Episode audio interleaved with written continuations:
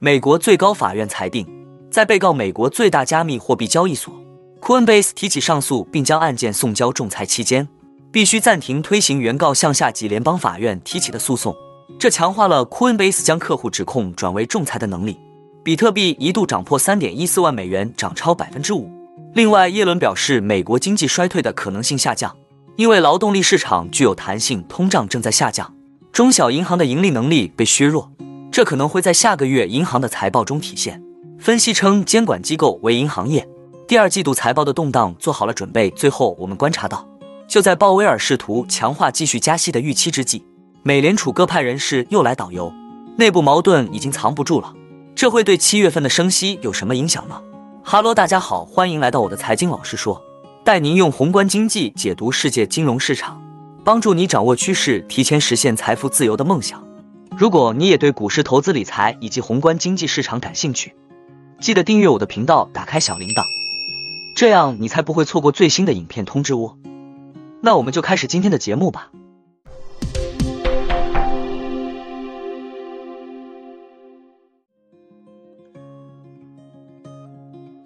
继华尔街巨头入场之后，加密货币市场又迎来利好。美国最高法院最近做出了。有利于美国最大加密货币交易所 Coinbase 的裁决，法官以五票支持、四票反对的投票结果裁定，在被告 Coinbase 提起上诉并将案件送交仲裁期间，必须暂停推行原告向下级联邦法院提起的诉讼。在 Coinbase 寻求上诉，将纠纷从法庭转移到私人仲裁时，可以阻止客户的诉讼进行。面对指控，企业通常更喜欢仲裁而不是诉讼，因此裁决强化了 Coinbase。将客户和员工的指控转为仲裁的能力。最高法院的裁决公布后，周五 Coinbase 股价低开高走，早盘加速上涨，最终收涨逾将近百分之七，创六月二日以来收盘新高。这是继周二和周三之后，比特币本周第三日盘中大涨，最近七日累涨超百分之十七。有评论认为，加密货币近来高涨主要源于上周五贝莱德向美国证监会 SEC 申请发行旗下首支比特币现货 ETF。以及得到 Fidelity 加信理财和 Citadel Securities 支持的新型加密货币交易所 Adex Markets 本周上线。目前 Coinbase 有两宗官司寻求改为仲裁，在都遭到联邦法院的法官拒绝后，该交易所提起上诉。一宗是 Coinbase 的用户 Abraham Bielski 声称，因为受骗允许他人访问自己的 Coinbase 账户，他失窃价值超过三万美元的资产，要求该交易所赔偿三点一万美元。另一宗是四名用户指控 Coinbase 骗取他们支付至少一百美元参加一个抽奖活动，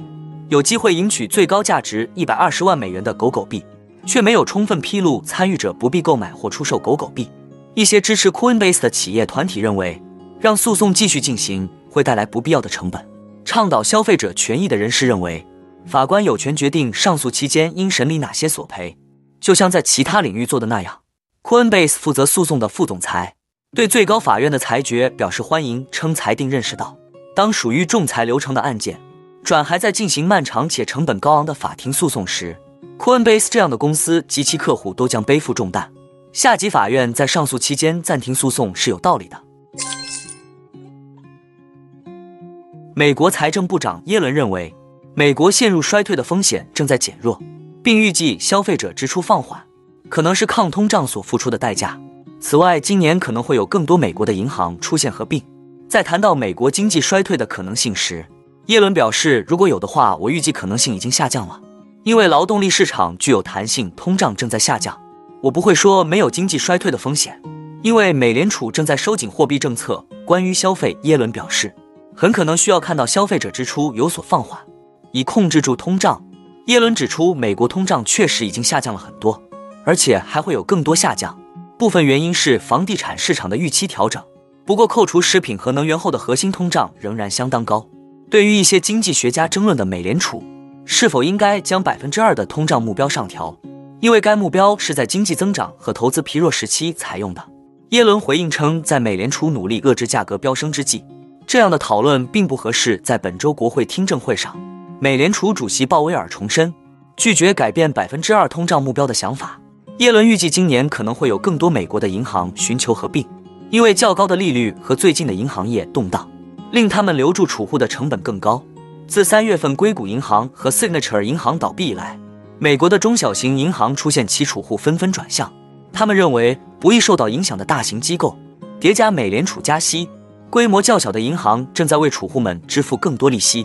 耶伦表示，银行业的更多整合可能是健康的，但他同时警告最大型的银行不要变得更大。我们当然不希望过度集中，我们支持竞争，但这并不意味着不合并。美国的银行数量几乎比我所知道的任何国家的都多。耶伦还谈到银行业在商业地产贷款领域所面临的风险。他说，这些风险主要在于小型银行为办公楼提供的贷款。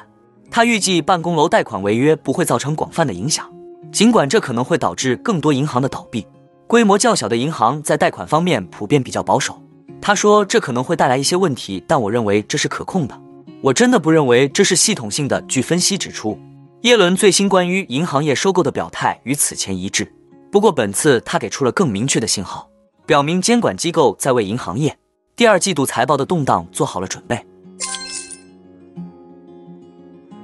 周五，亚特兰大联储主席博斯蒂克直言，他支持今年不再加息。本周早些时候，他就发表了一些鸽派言论，称美联储应该至少在今年年底之前将利率维持在目前的水平，以更好地观察过去加息行动对美国经济的影响。博斯蒂克周五在亚特兰大由佐治亚大学特里商学院主办的一次活动上表示，遏制通胀上升是美联储的首要任务。他对在不打击劳动力市场的情况下。实现这一目标持乐观态度。他说：“降低通胀是首要任务，通胀太高了。当我们控制通胀时，我希望努力尽量减少混乱，希望美联储能够做到这一点。”他毫不掩饰对经济前景的担忧，预计金融标准将在夏季收紧，而更严格的金融标准将导致经济放缓，信贷风险可能会出现，房地产领域也可能构成风险。博斯蒂克发表最新言论后，美国国债延续涨势。五年期国债收益率下跌十个基点，现货黄金短线拉升，站上一千九百三十美元。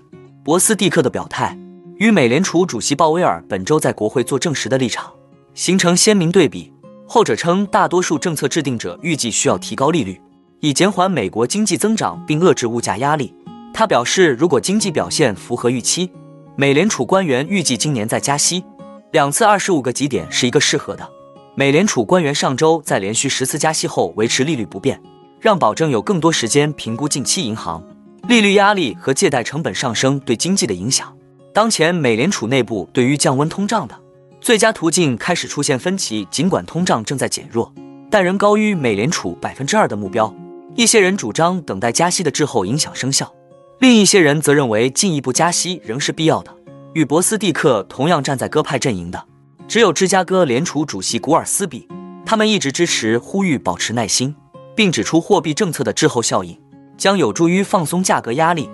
那我们今天的节目就先分享到这里。你也喜欢用宏观经济看全球投资的机会吗？如果你也喜欢这样的内容，记得帮我点赞以及订阅分享，YouTube 的大数据就会再推荐类似的影片给你哦。那我们下一支影片见了，拜拜。